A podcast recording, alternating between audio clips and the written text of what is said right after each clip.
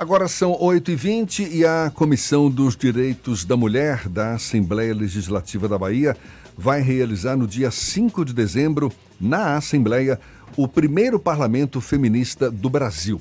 O encontro vai reunir parlamentares femininas, prefeitas, vereadoras, mulheres representantes dos movimentos sociais. A presidente da Comissão dos Direitos da Mulher da ALBA, deputada Olívia Santana, do PCdoB, é nossa convidada aqui no Isso é Bahia. Seja bem-vinda. Bom dia, deputada.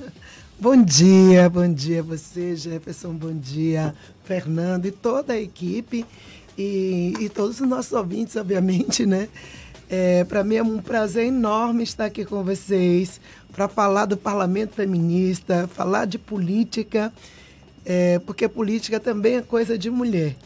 E é muito bom que a Assembleia, a minha a nossa equipe, são, somos 10 mulheres e 53 homens na Assembleia Legislativa.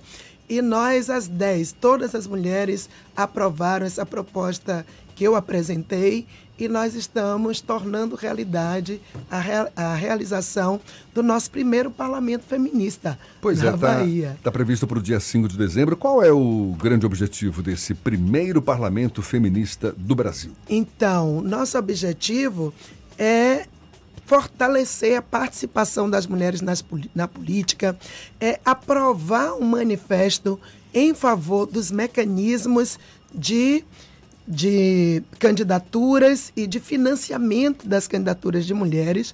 Nós temos a cota de 30%, que foi uma conquista do movimento de mulheres no Brasil inteiro. E que hoje, em função do Laranjal, é, é, do PSL, do Bolsonaro, é, as pessoas, alguns segmentos, criticam a cota, achando que para resolver acaba com a cota. Não se pode jogar água fora com a criança na bacia. Para resolver né? o quê?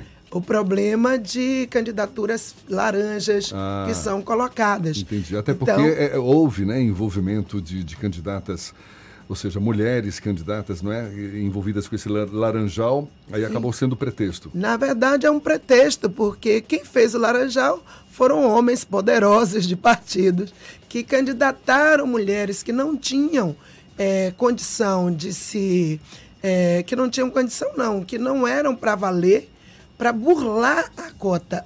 Então você tem que combater quem fez a corrupção, você tem que combater quem fez o ilícito mas preservar o mecanismo que foi uma vitória importante. Para você ter uma ideia, da eleição de 2014 para a eleição de 2018, nós tivemos um crescimento de 51% de mulheres eleitas, eleitas deputadas federais no Brasil.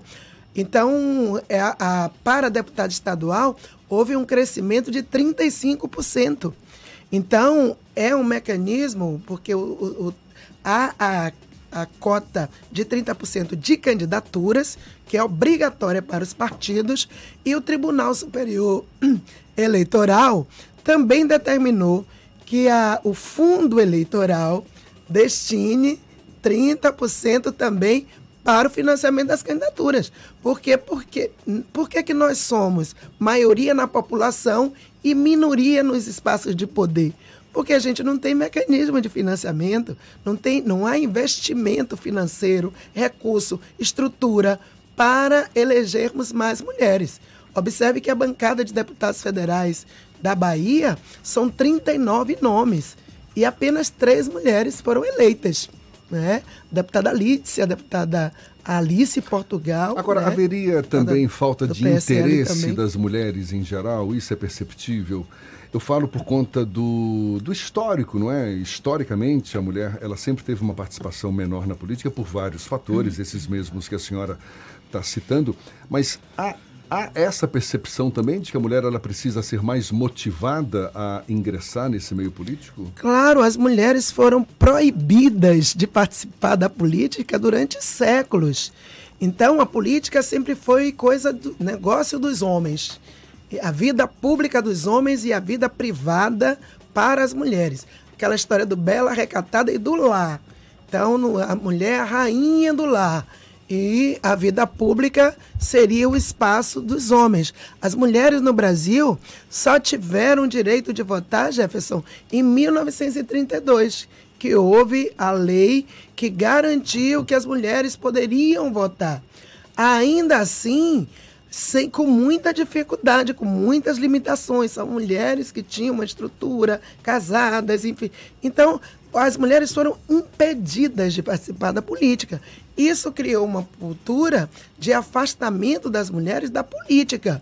Mas hoje nós temos muitas mulheres querendo sim se candidatar, querendo participar da política. Agora, o que as mulheres não querem é ser usadas é, de maneira irresponsável e botar o nome da mulher ali só para cumprir a cota e os partidos não darem a estrutura necessária para que as mulheres possam sim disputar com chances de ganhar uma eleição. Esse primeiro parlamento feminista do Brasil, ele é inspirado na experiência do parlamento feminista realizado na cidade de La Plata, na Argentina. Exatamente, na Argentina, exatamente. Que foi parte das atividades da quarta edição do Encontro Latino-Americano de Feminismos. Exatamente.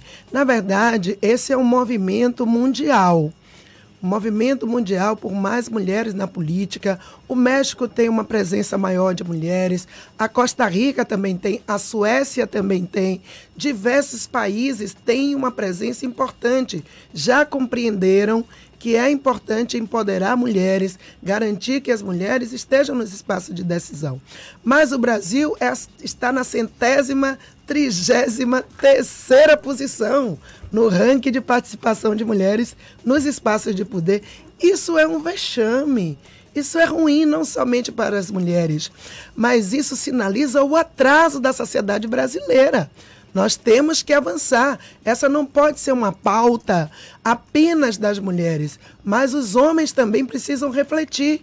Que modelo de sociedade é essa que nós estamos estruturando que, e, que impede as mulheres de participar dos espaços de poder político e que deixa um espaço cultural atrasado que acaba fundamentando a violência contra a mulher, que acaba estimulando os feminicídios, é? toda sorte de política, de, de situações, melhor dizendo, que atingem a mulher, que precariza a vida das mulheres e, portanto, é importante, é fundamental que a gente realize esse movimento em favor de mais participação das mulheres nos espaços de poder. Essa é uma das propostas de Olivia Santana como pré-candidata à Prefeitura de Salvador pelo PCdoB, a participação e a presença da mulher no processo eleitoral da capital baiana? Sim, com certeza. Eu penso que é importante. As mulheres precisam de modelos, de referência, de política pública. Quando a gente debate a política de creche, as mulheres são as que mais se interessam. Por quê? Porque essa essa a carga de trabalho, a tripla jornada, a carga de trabalho é, em casa, cuidando dos filhos, sempre recai sobre a mulher.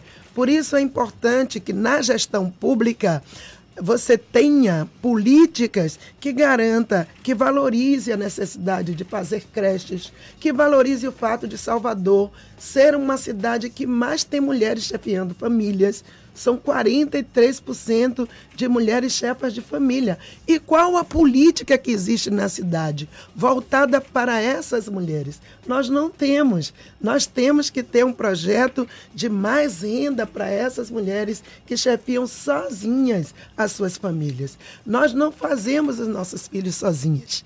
Então não podemos ficar com essa sobrecarga. A mulher não tem onde deixar seus filhos.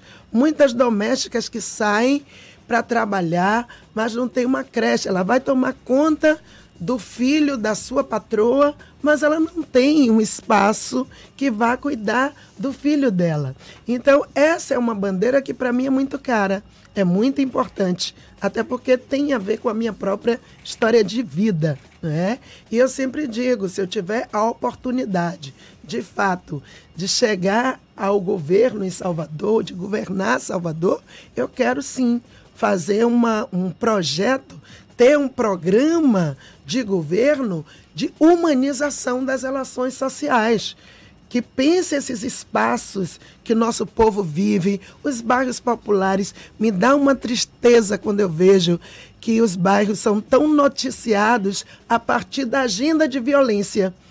E a gente tem uma juventude criativa, a gente tem um povo solidário também ali. E essa essa força da solidariedade, a, da cooperação, o espírito comunitário, isso precisa ser amparado, apoiado, visibilizado e transformado em um eixo de política pública para que a gente possa ter uma cidade menos segregada, que a gente possa ter menos violência e que a gente possa oferecer oportunidades para aquelas e aqueles que mais precisam. Eu sei o que a educação fez na minha vida. E eu sei o que ela pode fazer na vida desses meninos e dessas meninas que estão em Salvador, a grande maioria negras e negros que não tem, que não se espera nada dessas pessoas. Deputada é. Olivia Santana.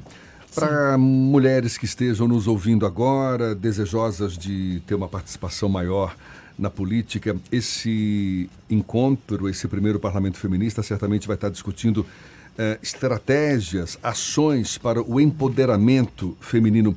Dê um exemplo prático. Que estratégia, que ação, por exemplo, pode ser colocada em prática para que esse empoderamento se acentue?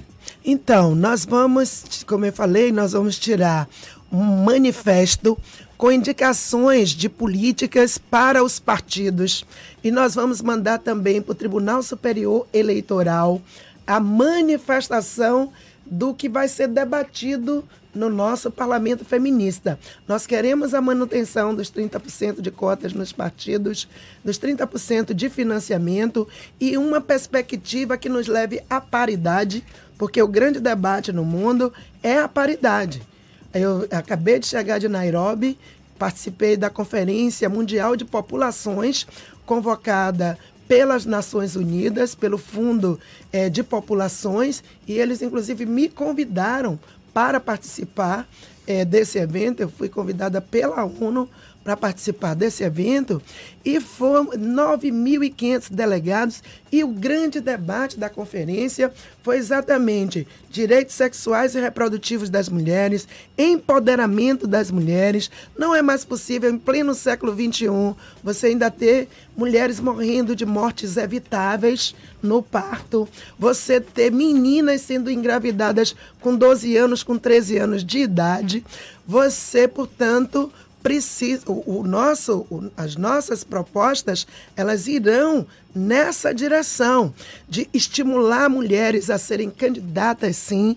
Nós precisamos que as mulheres se candidatem e que os partidos recebam bem essas mulheres. Nós estamos convidando todas as secretárias de políticas para as mulheres dos partidos políticos para estarem conosco, participando dessa discussão, apresentando também suas propostas, para que tenhamos um manifesto coletivo, o que é que as mulheres querem, o que é que dificulta a participação da mulher na política. Então, tudo isso será debatido e nós vamos apresentar esse, esse documento como, na verdade, uma plataforma precedendo as eleições do ano que vem. É, que é muito importante. Para além da questão da mulher, da presença da mulher na política, essa semana a gente está na semana do Dia da Consciência Negra Sim. e a senhora também participa desse processo de discussão de candidaturas negras aqui em Salvador. Nós entrevistamos há algum tempo o vereador Silvio Humberto, que também é um dos pré-candidatos à Prefeitura de Salvador, e ele coloca muito a questão da presença do negro no debate, no processo eleitoral. É, como participar e fazer com que as políticas para a população negra estejam presentes no processo eleitoral. A senhora que também é colocada como uma das pré-candidatas nesse processo aqui da capital. Eu vou pedir para a deputada Olivia Santana segurar a Sim. resposta, já já ela solta. Agora, 25 para as 9 na tarde FM. Agora, 8h42, a gente retoma a conversa, o bate-papo com a deputada estadual Olivia Santana, do PCdoB. Ficou uma pergunta no ar, Fernando. Eu perguntei a ela sobre a questão da discussão de, da presença de negros no processo eleitoral de 2020, ela e Silvio Humberto são quem estão levantando de uma maneira mais incisiva essa bandeira para a disputa de Salvador no próximo ano. Então, na verdade, esse é um tema muito importante. Eu tenho um entendimento de que nós conseguimos estabelecer um debate muito positivo. Tem uma campanha, que é a campanha Eu Quero Ela, que é feita por diversos segmentos do movimento negro, em diversos partidos, multipartidária, portanto, é, que levanta esse debate. Por que, que Salvador? uma cidade que tem 82% de negros na sua população. Tem 470 anos de existência essa cidade. Nunca uma pessoa negra foi eleita, não é? Foi colocada de fato é, nessa condição de prefeita ou de prefeito dessa cidade. Edivaldo Brito é, foi prefeito. Mas foi prefeito biônico, biônico, na época da ditadura. Né? Nós estamos discutindo tempos democráticos, nós estamos discutindo o século XXI. É preciso acabar com esse jejum. Nós temos que dar oportunidades para que quadros negros possam também exercer espaços de decisão. É, ó, não existe essa situação, por exemplo, de que ah, é, mas é porque os negros não têm experiência. Nós temos hoje diversos quadros com experiência. O Silvio Humberto, por exemplo, ele é um auditor da prefeitura, concursado, um grande quadro, professor universitário, pensa a cidade. Eu fui vereadora de Salvador por 10 anos, eu já fui por três vezes secretária, secretária de Educação, secretária do Trabalho, secretária de Políticas para as Mulheres. Acabei de ser eleita com uma grande votação, fui a terceira mais votada em Salvador.